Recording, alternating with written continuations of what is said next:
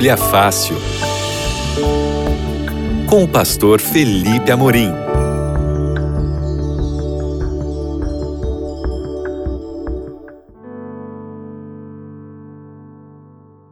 Olá, queridos amigos da Rádio Novo Tempo, que bom estar aqui com vocês. Eu sou o pastor Felipe Amorim. Está começando mais um Bíblia Fácil para que você e eu possamos estudar a Bíblia com calma nessa nossa sequência sobre as três mensagens angélicas.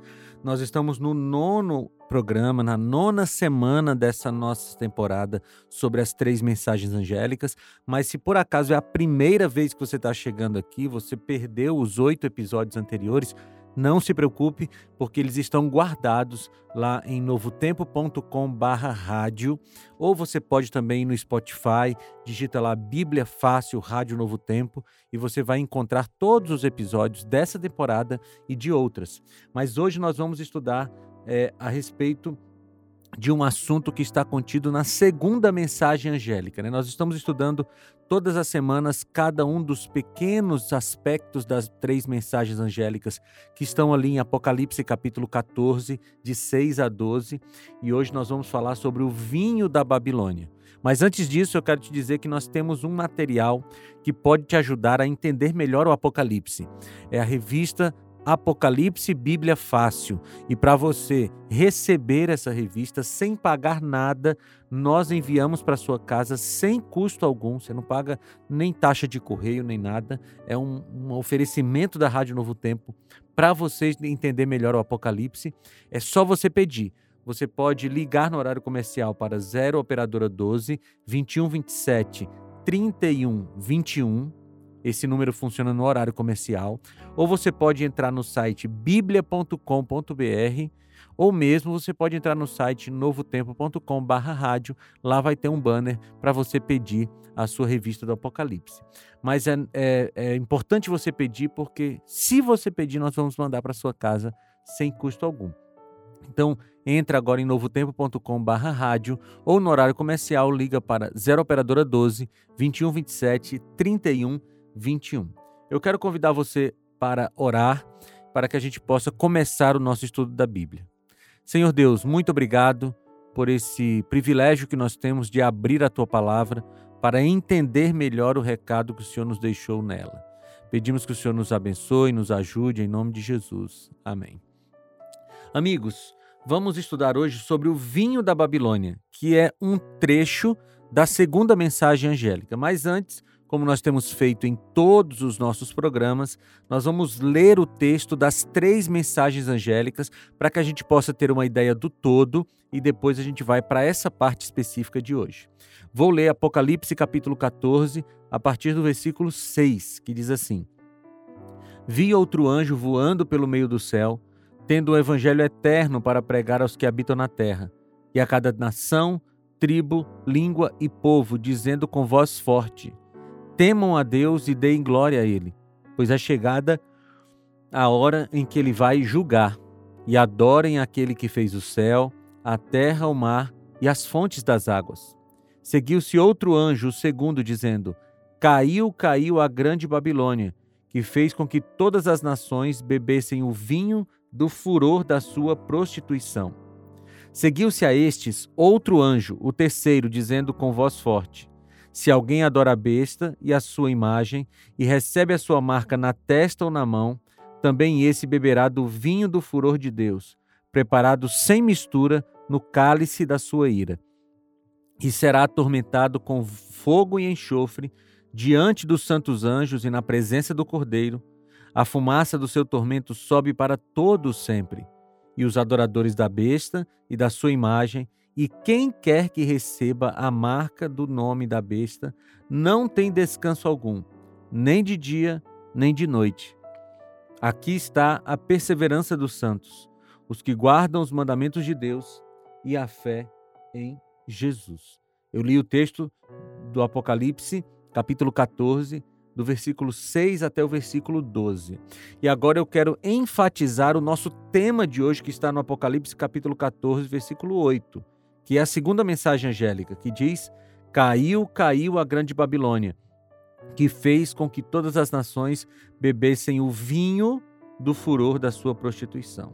E a gente vai descobrir hoje o que, que seria esse vinho da Babilônia. Na semana passada nós já descobrimos quem é a Babilônia. A Babilônia é um movimento religioso romano, né, que começou lá no primeiro século já da, da era cristã e foi se fortalecendo ao longo da história. Mas o que, que é esse vinho da Babilônia? Ou seja, esse essa bebida doutrinária que a Babilônia serve para as nações. Na Bíblia, vinho sempre está de alguma forma relacionado à prostituição.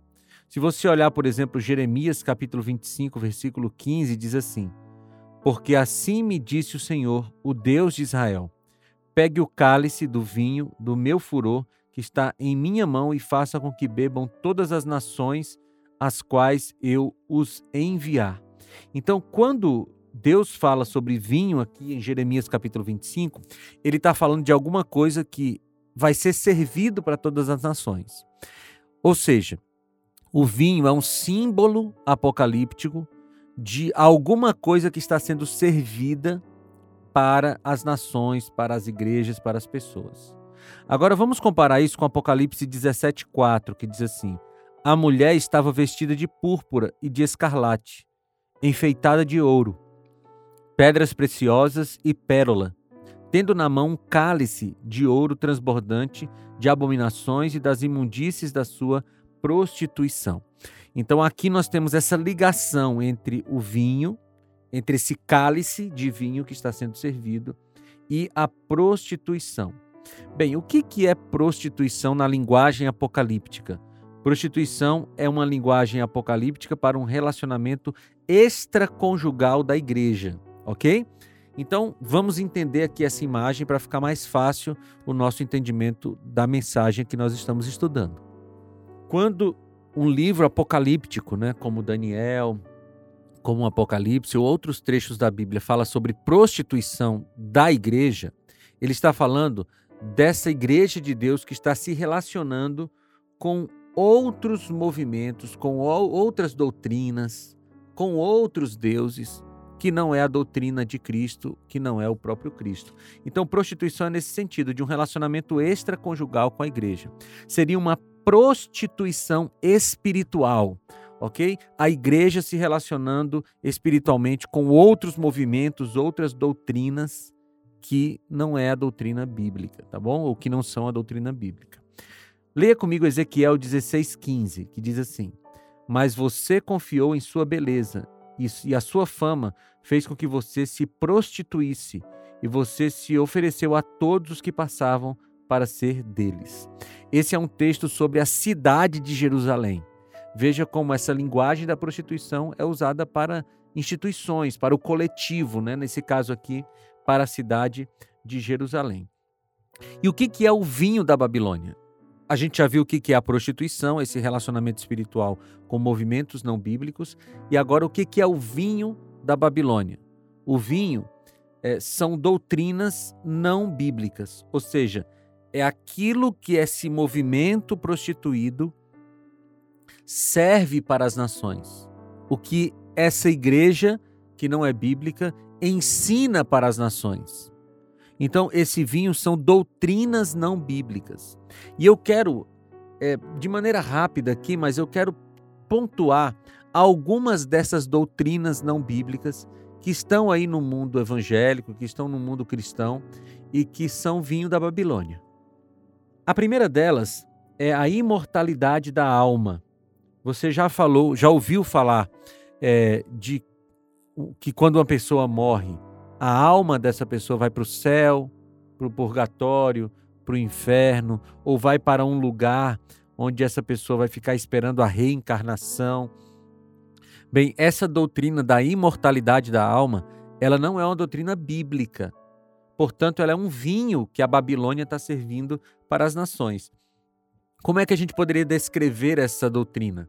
Quando uma pessoa morre, sua alma vai para o céu, inferno ou purgatório. Essa é, é a doutrina da imortalidade da alma pregada aqui especificamente a partir da visão católica apostólica romana. Esse é um vinho da Babilônia. Por quê? Porque a imortalidade da alma não combina com os ensinamentos da Bíblia. Vou repetir isso para você. Essa doutrina de que quando alguém morre, a pessoa vai para o céu, para o inferno ou para o purgatório, né, receber a recompensa das suas ações aqui na terra, não é uma doutrina bíblica. E você pode observar uma coisa, que essa doutrina surgiu com a Igreja Católica, mas ela foi servida para várias igrejas evangélicas. E tem várias igrejas evangélicas que acreditam que uma pessoa, quando morre, vai para o céu, vai para o inferno. Né? Ou viver eternamente no céu, é, recebendo ali as recompensas positivas das suas escolhas, ou sofrendo eternamente no inferno. Mas deixa eu te dizer de maneira bem clara: essa doutrina de que alguém morre e já vai para o céu ou para o inferno não é bíblica. Vamos ver alguns textos bíblicos? Como o homem foi formado? Gênesis capítulo 2, versículo 7 diz assim: Então formou o Senhor Deus ao homem do pó da terra e lhe soprou nas narinas o fôlego de vida, e o homem passou a ser alma vivente. Vou ler essa última frase de novo. Gênesis capítulo 2, versículo 7. E o homem passou a ser alma vivente. Amigos, segundo o livro de Gênesis, que é o livro que conta a origem dos seres humanos, o ser humano não tem uma alma. O ser humano é uma alma. Quando a Bíblia fala de alma, ela está falando do ser completo e não de uma entidade imaterial que mora dentro de nós. Isso não existe na Bíblia. Nós não temos uma alma, nós somos uma alma, segundo a Bíblia. Agora, Gênesis 2, 16 e 17 diz assim: E o Senhor Deus ordenou ao homem: coma livremente de qualquer árvore do jardim, mas não coma da árvore do conhecimento do bem e do mal, porque no dia em que dela comer, certamente você morrerá. Ou seja, para o homem, perfeito, que tinha acabado de ser criado, Deus disse: se você comer do fruto da árvore da, do conhecimento do bem e do mal, você vai morrer. Essa era a afirmação de Deus. Aí no capítulo 3, versículo 4, vem a contrafação da serpente de Satanás. Porque no, em Gênesis 3, 4 diz assim: Disse a serpente à mulher: Certamente não morrerão. Essa foi a primeira grande mentira que Satanás contou para os seres humanos: vocês não morrerão. E essa mentira está sendo repetida desde então até hoje. Porque hoje Satanás continua dizendo: não, as pessoas não morrem. Quando elas é, morrem, elas a alma continua viva. Então não há morte absoluta, como a Bíblia diz, mas as pessoas não morrem, elas vão para o céu, vão para o inferno, vão para o purgatório. Você percebe que a mentira que Satanás contou lá no Gênesis, certamente vocês não morrerão, continua sendo contada hoje com palavras diferentes, mas a essência é a mesma. Esse é um vinho da Babilônia. Agora, o que, que acontece com alguém quando morre segundo a Bíblia? Eclesiastes capítulo 12, versículos 6 e 7 diz assim: Antes que se rompa o fio da, da prata, e se despedace o copo de ouro, e se quebre o cântaro junto à fonte, e se desfaça a roda junto ao poço, e o pó volte à terra como era, e o espírito volte a Deus que o deu. Então, o que, que acontece quando alguém morre? Acontece o processo inverso da criação. Quando Deus nos criou, ele fez um boneco de barro e soprou nas narinas desse boneco fôlego de vida. Então, o que foi que Deus colocou dentro de nós? Fôlego, respiração. Quando alguém morre, acontece o processo inverso, segundo Eclesiastes 12, 6 e 7. O corpo que é pó volta para o pó, e a Bíblia chamou espírito que Deus deu volta para Deus. O que, que ela está chamando de espírito aqui? O fôlego de vida. É só você perguntar: o que foi que Deus deu para o homem? Fôlego de vida. O que, que volta para ele? O que Deus deu? O fôlego de vida. Vamos ler Eclesiastes capítulo 9, versículos 5 e 6. Porque os vivos sabem que hão de morrer, mas os mortos não sabem coisa nenhuma, nem tampouco terão eles recompensa, porque a sua memória jaz no esquecimento. Amor, ódio e inveja para eles já não já, já pereceram. Para sempre não tem eles parte alguma em coisa alguma do que se faz debaixo do sol. Então, Salomão em Eclesiastes está dizendo que quando uma pessoa morre, ela não tem nenhum tipo de sentimento, não tem nenhum tipo de lembrança. Não ama, não odeia, não vem aqui para ver os seus amigos, para falar com seus parentes, não vem. Não há vida após a morte, a não ser quando Jesus voltar e ressuscitar os mortos. Mas quando a pessoa morre, ela está em completo estado de inconsciência. Você quer mais texto sobre isso? Ezequiel 18,4 diz: Eis que todas as almas são minhas. Como é a alma do Pai, assim também a alma do Filho é minha. A alma que pecar, essa morrerá. Aqui tem uma, uma afirmação explícita que a alma morre. Por quê? Porque a alma é o próprio ser humano. 1 Timóteo 6,16 o único que é imortal e habita em luz inacessível, a quem ninguém viu nem pode ver. A ele seja honra e poder para sempre. Amém. Ou seja, só tem um que tem imortalidade inerente, que é Deus. Todos os seres criados não têm imortalidade inerente. Hebreus 9, 27 e 28. Da mesma forma como o homem está destinado a morrer uma só vez, e depois disso enfrentar o juízo, assim também Cristo foi oferecido em sacrifício uma única vez, para tirar os pecados de muitos, e aparecerá a segunda vez, não para tirar o pecado, mas para trazer salvação aos que o aguardam. Vou ler mais textos, João 5, 6, 54. Todo que come a minha carne e bebe o meu sangue tem a vida eterna, e eu o ressuscitarei no último dia. Viu? A solução para a morte é a ressurreição. João 5, 28 e 29. Não fiquem admirados com isto, pois está chegando a hora em que todos os que estiverem nos túmulos ouvirão a sua voz e sairão. Os que fizeram o bem ressuscitarão para a vida, e os que fizeram mal ressuscitarão para serem condenados. Ou seja, a solução para que um vivo converse novamente com alguém que morreu é a ressurreição. Não é ir numa sessão espírita, não é uh, se comunicar com os mortos através de qualquer meio que seja.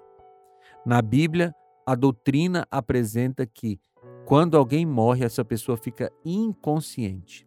Então, um dos vinhos que a Babilônia tem servido aí para as nações é a questão da imortalidade da alma não é uma doutrina bíblica. Você viu aqui comigo alguns textos. Segundo vinho que a, a, a Babilônia tem servido para as pessoas por aí, o domingo como dia santo. A descrição desse, desse vinho seria mais ou menos o seguinte: Jesus teria mudado o dia de guarda do sábado para o domingo. Veja, essa é uma afirmação que algumas pessoas fazem, que Jesus mudou o dia de guarda quando ressuscitou no domingo. Mas se você olhar na Bíblia, de Gênesis a Apocalipse, você não vai encontrar nenhuma ordem de Deus, nenhuma ordem de Deus para mudar o sábado para o domingo. A santidade do sábado para o domingo. Você não vai encontrar nada. E deixa eu te perguntar uma coisa. Se Jesus fosse mudar um preceito que ele mesmo estabeleceu na sua lei, escreveu com o seu dedo nas tábuas de pedra, você não acha que ele seria claro nessa mudança? É lógico que seria. Se Jesus fosse mudar alguma coisa da lei de Deus, ele teria dito claramente, mas ele não disse. Nem claramente, nem obscuramente. Ele não falou sobre isso. Então, qual é o dia de se guardar na Bíblia? Vamos ler? Eu quero ler aqui o trecho do quarto mandamento da lei de Deus para você. Êxodo capítulo 20, versículos 8 a 11, que dizem assim: Lembra-te do dia de sábado para santificá-lo. Trabalharás seis dias e nele farás todos os seus trabalhos. Mas o sétimo dia é o sábado dedicado ao Senhor teu Deus. Nesse dia não farás nenhum trabalho, nem tu, nem teus filhos ou filhas, nem teus servos ou servas, nem teus animais, nem os estrangeiros que morarem em tuas cidades. Porque em seis dias o Senhor fez os céus e a terra, o mar e tudo que neles existe. Mas no sétimo dia descansou. Portanto, o Senhor abençoou o sétimo dia e o santificou. Aqui no texto da, do quarto mandamento tem três ações de Jesus a respeito do sétimo dia. do sábado. A Bíblia diz que Deus descansou, é a palavra Shabat, é parar, cessar. Deus cessou o seu trabalho no sábado. Deus abençoou o sábado e não tem essa afirmação sobre nenhum outro dia da semana. E Deus santificou o sábado. O que é santificar o sábado? Santificar o sábado é separar o sábado para um propósito santo. Amigos, todos os dias da semana devem ser dias dedicados a Deus, dia de comunhão com Deus, todos os dias. Mas Deus separou um dia da semana para ele. Santificou um dia da semana para ele, que foi o sábado. Agora eu quero mencionar aqui com você todas as passagens bíblicas que falam sobre o domingo ou sobre o primeiro dia da semana, porque a palavra domingo não aparece na Bíblia. Mas existem seis textos na Bíblia que falam sobre o primeiro dia da semana. E eu vou mencioná-los aqui. Mateus 28, 1. Você quer que eu fale devagar para você anotar todos eles? Então vai anotando aí. Mateus 28, 1. Marcos 16, 1, 2 e 9. Lucas 24, 1. João 20, versículo 1 e versículo 19. Atos capítulo 20, versículos 7 e 8. E 1 aos Coríntios 16, 1 e 2. São seis trechos da Bíblia que falam sobre o domingo. Se você lê-los, você não vai encontrar em nenhum deles, em nenhum deles, uma ordem para guardar o domingo. Veja, amigos, se o domingo tivesse virado o dia de guarda no lugar do sábado, Deus teria deixado isso claro na Bíblia. Mas ele não deixou. Não existe nem a abolição do sábado, nem a instituição do domingo. Não existe na Bíblia. Ok? Agora eu quero ler para você um trecho de um livro chamado História Eclesiástica, o volume 22. Esse é um livro da Igreja Católica e eu vou ler o que está escrito aqui. Ó. Diz assim: O sétimo dia continuou a ser guardado pelos seguidores de Cristo durante vários séculos. Contudo, ao lado do sábado, houve uma gradativa observância do que se tornou conhecido como o Festival da Ressurreição, celebrado no primeiro dia. Essa observância data pelo menos da metade do segundo século. Agora veja um outro livro aqui, História dos Concílios da Igreja, volume 2, página 316. Um livro também católico. No quarto século, no concílio de Laodiceia, decretou a observância do domingo como dia sagrado. Ou seja, somente no quarto século, nos anos 300 da era cristã, é que a igreja decretou a observância do domingo não é bíblico, não é bíblica a observância do domingo. É uma tradição da igreja. Agora eu quero ler um trechinho do catecismo é, católico que está aqui registrado no livro A Aliança do Catecismo Católico, a doutrina, tá bom? Que diz assim: Qual é o sábado? O sábado é o sétimo dia. Por que observamos o domingo no lugar do sábado? Observamos o domingo em lugar do sábado porque a Igreja Católica transferiu a solenidade do sábado para o domingo. Ou seja, quem guarda o domingo, amigos, não está guardando um preceito bíblico. Quem guarda o domingo está guardando um preceito de homens. E você sabe que nós devemos, como cristãos, seguir a Bíblia e não preceitos de homens. Então eu faço um convite para você. Se até hoje você guardava o domingo, passe a guardar o sábado porque o sábado é o dia de guarda na Bíblia, não o domingo. Você viu comigo aqui que não existe nenhum texto bíblico que manda as pessoas guardarem o domingo. Outro vinho da Babilônia que tem sido servido, modelos não bíblicos de casamento. Não é? A descrição desse, desse vinho é qualquer tipo de união conjugal é aceita por Deus.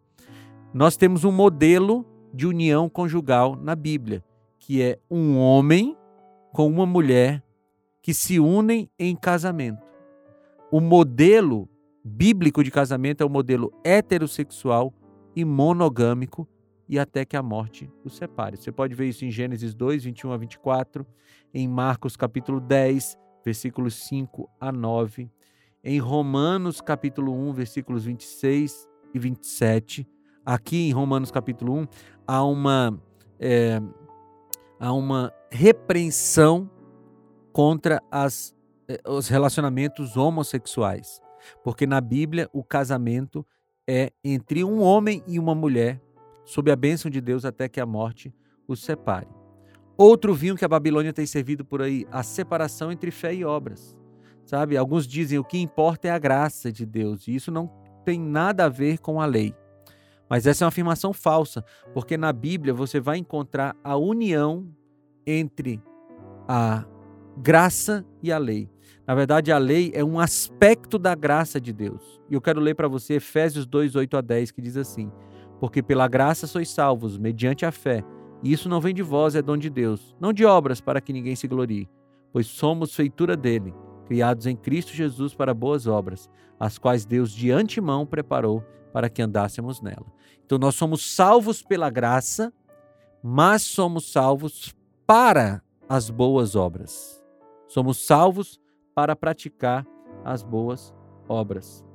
Outro vinho da Babilônia que tem sido servido por aí, a teologia da prosperidade, né? As pessoas querem dizer que a bênção material é o grande objetivo de Deus para os seres humanos, mas isso não é verdade. O grande objetivo de Deus para os seres humanos está em Lucas 19, 10 porque o Filho do Homem veio buscar e salvar o que se havia perdido. Você quer ver outro vinho da Babilônia? Teologia da libertação, que é uma versão cristã do marxismo. Isso também não é bíblico, ok? Então, vejam, eu, eu falei aqui algumas, alguns vinhos da Babilônia, algumas doutrinas falsas que têm sido servidas por aí, mas é bom você estudar a Bíblia para você poder identificar mais essas, essas doutrinas falsas. E como é que a gente se previne do vinho da Babilônia? Ora, é muito simples. João 8,32 diz: E conhecereis a verdade, e a verdade vos libertará. João 17,17 17 diz: Santifica-os na verdade, a tua palavra é a verdade. O meu convite hoje para você é: estude mais a Bíblia. Peça os nossos guias de estudo gratuitos. É só você entrar no site biblia.com.br e lá você vai pedir o seu guia de estudos gratuitamente. Quanto mais você estudar a Bíblia, menos você vai ser enganado, enganada pelo vinho da Babilônia. Vamos orar? Senhor, muito obrigado pelo estudo de hoje. E nós queremos pedir que o Senhor nos ajude a nos livrar-nos do vinho da Babilônia, em nome de Jesus. Amém. Amigos, foi muito bom estar com vocês nesse período para estudar a Bíblia e a gente se reencontra no próximo programa para mais um Bíblia Fácil. Grande abraço.